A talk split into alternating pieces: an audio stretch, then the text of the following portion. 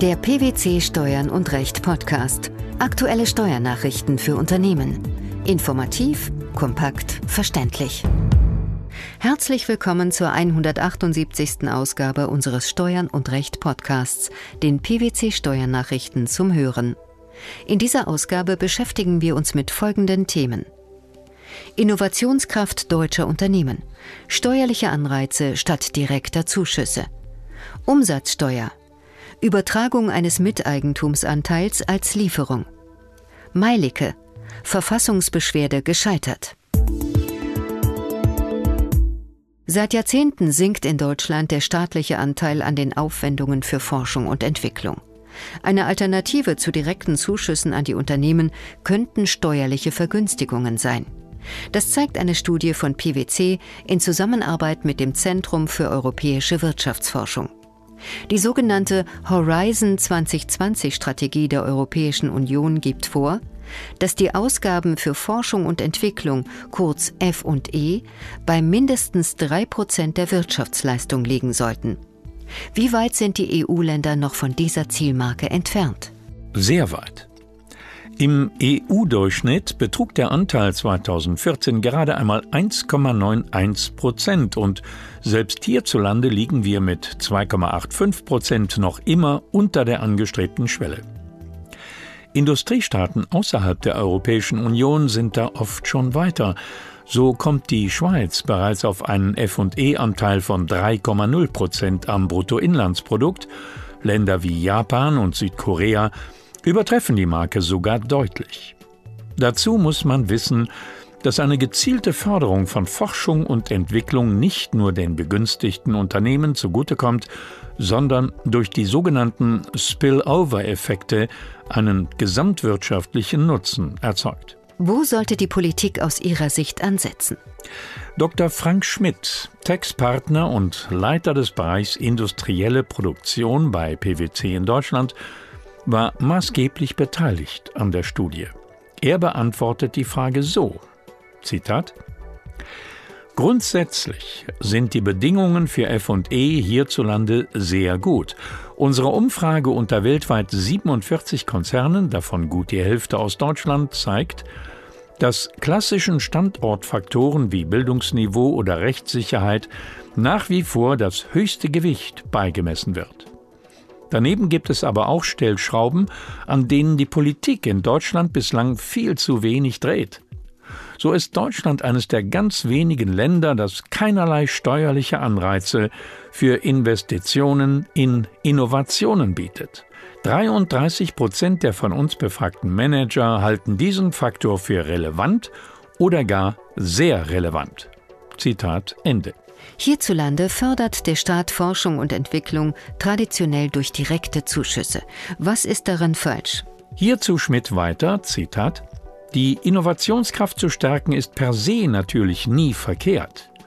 Allerdings sind direkte Zuschüsse aus unserer Sicht nur die zweitbeste Lösung, denn sie wirken selektiv setzen Fehlanreize und benachteiligen kleine und mittelgroße Unternehmen systematisch gegenüber großen multinationalen Konzernen.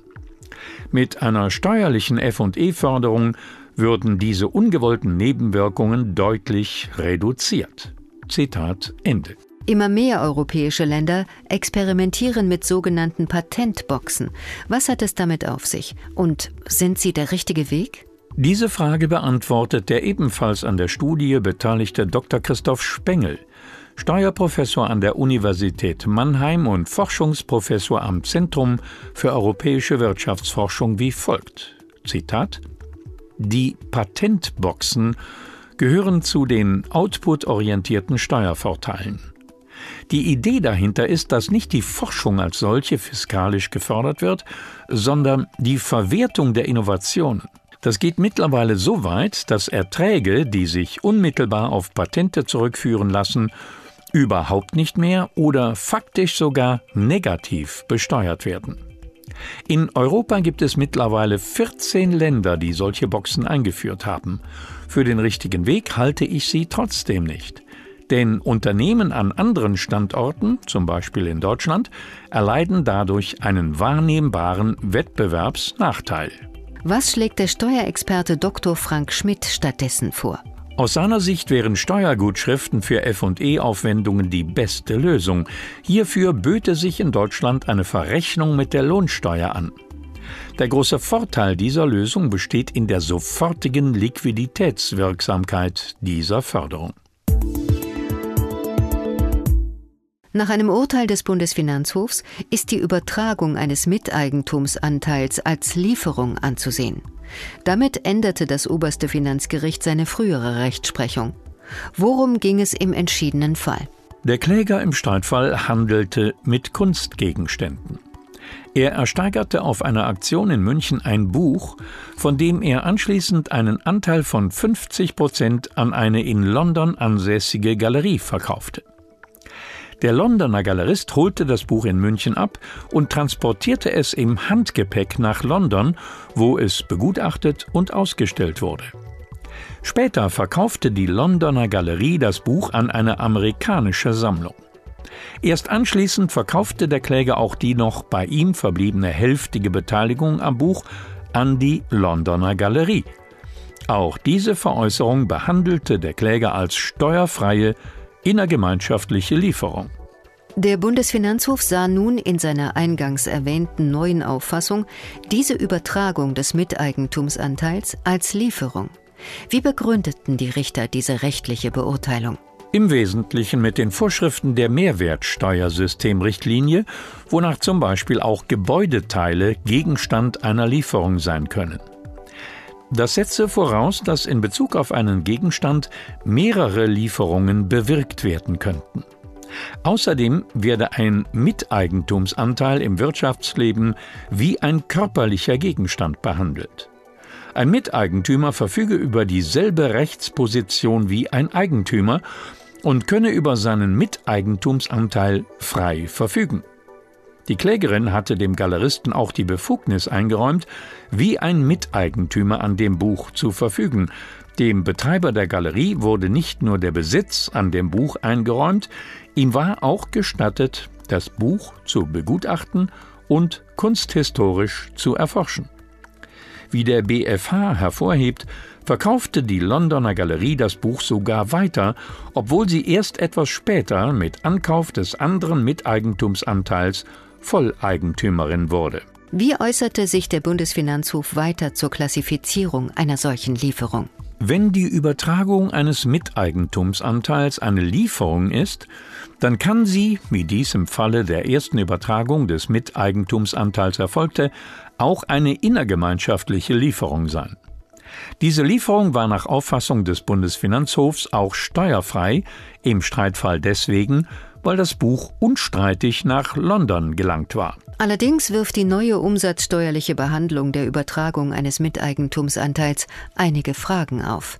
Inwiefern? Geliefert werden grundsätzlich nur körperliche Gegenstände. Zu den gleichgestellten Sachen oder zu den Ausnahmen zählt ein Miteigentumsanteil nicht. Weder ist er eine Sache, die Elektrizität, Gas, Wärme und Kälte im Sinne der Mehrwertsteuersystemrichtlinie ähnlich ist, noch gehört er, jedenfalls soweit er sich auf bewegliche Gegenstände bezieht, zu den Rechten, die nach Ermessen der EU-Mitgliedstaaten wie körperliche Gegenstände behandelt werden dürfen. Er kann demnach im Streitfall nur im Buch verkörpert sein. Folglich gelangte im Zuge der ersten Übereignung nicht nur der Miteigentumsanteil des Galeristen am Buch, sondern auch derjenige des Klägers als körperlicher Gegenstand nach London. Es fragt sich, ob diesem Gelangen umsatzsteuerlich eine Bedeutung zukommt. Dazu äußert sich der BFH in keiner Weise. Auch nicht dazu, ob das Buch zu einer ihrer Art nach vorübergehenden Verwendung nicht umsatzsteuerbar nach London verbracht wurde. Auch wenn dies nicht der Fall gewesen sein sollte, ließen sich wohl unterschiedlichste Auffassungen vertreten. Wie könnten diese beispielsweise aussehen? Es könnte sich zum Beispiel um eine tatbestandslose Verbringung handeln, weil der verbliebene Miteigentumsanteil weder im Rahmen einer Lieferung noch zur Verfügung des Klägers nach London verbracht wurde. Oder weil es sich um einen Reflex des Miteigentums an einer Sache wie einem Buch handelt. Schließlich ist es ohne weiteres möglich, dass nicht jeder Miteigentümer einer Sache jederzeit die aktuelle Verwendung und den aktuellen Ort des Gegenstands kennt. Diese und andere Fragen wird die künftige Rechtsprechung noch zu klären haben. Das Bundesverfassungsgericht in Karlsruhe hat die bei ihm eingereichte Verfassungsbeschwerde gegen das Schlussurteil des Bundesfinanzhofs vom 15. Januar 2015 zu den EuGH-Urteilen Meilicke bezüglich der Anrechnung ausländischer Körperschaftssteuer auf die Einkommensteuer nicht zur Entscheidung angenommen. Worum geht es bei diesem Urteil? Im Januar 2015 hatte der Bundesfinanzhof entschieden, dass der ermittelte Anrechnungsbetrag von im Ausland gezahlter Körperschaftssteuer gegenüber den deutschen Finanzbehörden in geeigneter Form nachgewiesen werden muss. Der Europäische Gerichtshof hatte ursprünglich in der unterschiedlichen Behandlung der Anteilseigner an in- wie ausländischen Kapitalgesellschaften einen Verstoß gegen die unionsrechtlichen Diskriminierungsverbote gesehen und die Gleichbehandlung verlangt. Diesem Verlangen hatte der Bundesfinanzhof in seinem Urteil vom 15. Januar 2015 unter Anwendung der an sich nicht passenden Gesetzeslage Rechnung getragen. Warum landete die Angelegenheit dann beim Bundesverfassungsgericht? Der BfH hat im Ergebnis dennoch zu Lasten der klagenden Gesellschafter entschieden. Daraufhin hatten die Kläger gegen das Urteil Verfassungsbeschwerde eingelegt. Da sie vom Bundesverfassungsgericht nicht zur Entscheidung angenommen wurde, blieb sie jedoch erfolglos. Die steuerlichen Anreize für die Innovationskraft deutscher Unternehmen, die Übertragung eines Miteigentumsanteils als Lieferung sowie die gescheiterte Verfassungsbeschwerde im Fall Meilicke. Das waren die Themen der 178. Ausgabe unseres Steuern und Recht Podcasts, den PwC Steuernachrichten zum Hören. Wir freuen uns, dass Sie dabei waren und hoffen, dass Sie auch das nächste Mal wieder in die PwC Steuernachrichten reinhören. Steuerliche Beiträge zum Nachlesen finden Sie in der Zwischenzeit unter blogs.pwc.de slash steuern und recht.